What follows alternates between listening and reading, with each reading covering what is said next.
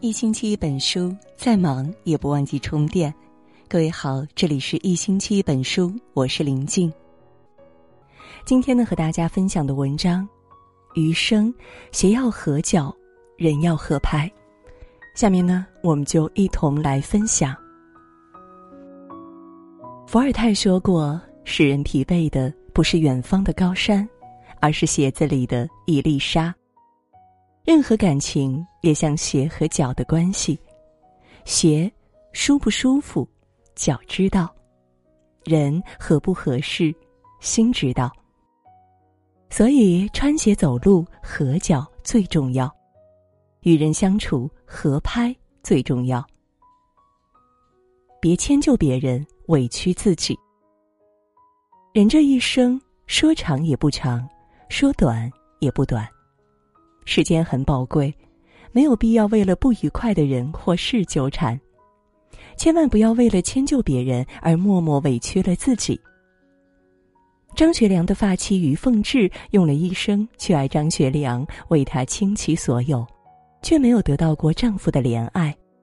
公公张作霖去世后，她为丈夫担起那个家，鼓励丈夫别倒下，她包容迁就丈夫。张学良在外沾花惹草，喜欢上赵四小姐。赵四小姐跪地哭求要留在张学良的身边，他心软收留，甚至为赵四小姐抚养孩子。她理解心疼丈夫的苦。张学良被软禁期间，于凤至陪着他辗转流离，哪怕于凤至做了这么多，为了丈夫赴汤蹈火。张学良终究还是辜负了她，要和她离婚，并且准备迎娶赵四小姐。常言道：“酒喝六分醉，饭吃七分饱。”一味的迁就别人，就像是穿了一双不合脚的鞋，他把你的脚磨出了一个泡，你舍不得丢掉，因为你喜欢。直到有一天，这个泡让你日夜疼痛，你才发现这种坚持是多么不值得。因为这双鞋从来就没有心疼过你，所以感情和真心都要给值得的人。不合脚的鞋只会拖累你，要趁早脱掉。人与人之间总要相处不累，才能久处不厌。换掉不合脚的那一双鞋，磕掉鞋里进的那一粒沙，你也许会走得更高，更远。不用多好。适合就好。毕淑敏曾经说过一句话：“切莫只贪图鞋的华贵，而委屈了自己的脚。别人看到的是鞋，自己感受到的是脚。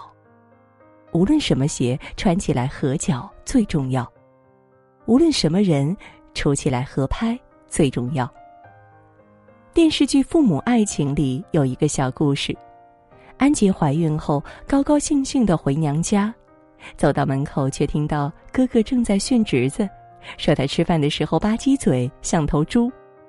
小孩不懂事，随口反驳道：“我小姑父吃饭也吧唧嘴，难不成我小姑父也是头猪？”哥哥一时没说话，嫂子却连声点头。安杰才知道，原来哥嫂在私下里是这样看待自己丈夫的，而那一刻，安杰想的却是。没错，江德福是有这样那样的小缺点，吃饭吧唧嘴，不爱洗澡，不换睡衣，可他能照顾到自己的小爱好，留意到自己的小心思。他看着咋咋呼呼，其实体贴包容，将一腔温柔与爱意都毫无保留的给了自己。和这样一个人相比起来，那些小缺点，又算什么呢？爱攀比的人选择削足适履，懂生活的人则会量体裁衣。鞋的外观再漂亮，也不过是穿给别人看的。走起路来舒不舒服，却只有脚才能真正体会。人生在世，就是要穿合脚的鞋，走自己的路，不必介意旁人怎么看、怎么说。因为我们心里清楚，外表的光鲜比不上内心的实在，只有适合自己的，才是最好的。频率相同，相处不累。在命运的轮盘中，每个人都在寻寻觅觅，渴望遇到与自己灵魂契合的人。人生最幸运的，莫过于遇见一个跟自己默契合拍的人。电影《从你的全世界路过》里，小荣和陈默在长时间的相处中互生好感，走到了一起。他们每天一起去电台播音，偶尔嬉笑打闹，或者畅想未来。可小荣渴望站到更高更远的地方，有更好的舞台，而陈默却是安于现状。在一次节目之后，小荣提出了分手。他说：“我把青春都给了爱情，但是我没有再多一次青春了。对你来说，相爱就好。”但是我认为适合才最重要。作家理查德耶茨在《十一种孤独》中写道：“我想，所谓孤独，就是你面对的那个人，他的情绪和你自己的情绪不在同一个频率。是的，频率不同的两个人，就像不在同一频道的两台收音机，说不到一处去。”纵然感情深厚，也难逃疏远的宿命。人生在世，我们需要的并不多，无非是一个与自己合拍的人。两个人之间，如果三观不合，并且难以调和，那永远无法愉快的过在一起。相互不理解的两个人，言语再多都是苍白无力，相处再久，终是浪费时间。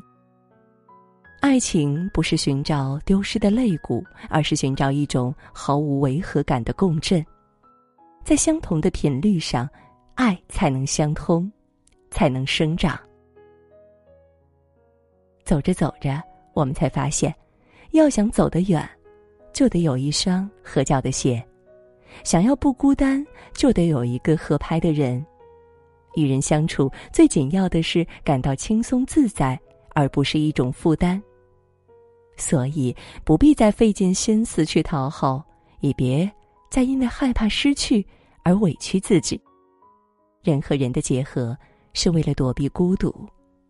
如果那个人不懂你悲欢，不懂你所言，那么即便身体再近，心都是相隔千里。与其讨好别人，不如快乐自己。在文末点亮再看。余生，让合脚的鞋带你去看风景，与合拍的人并肩走向繁花似锦。好了，今天呢和大家分享的文章到这就结束了，感谢各位的守候。喜欢我们文章的朋友，也不要忘记了在文末给我们点个再看，让我们相约明天。也祝各位每晚好梦，晚安。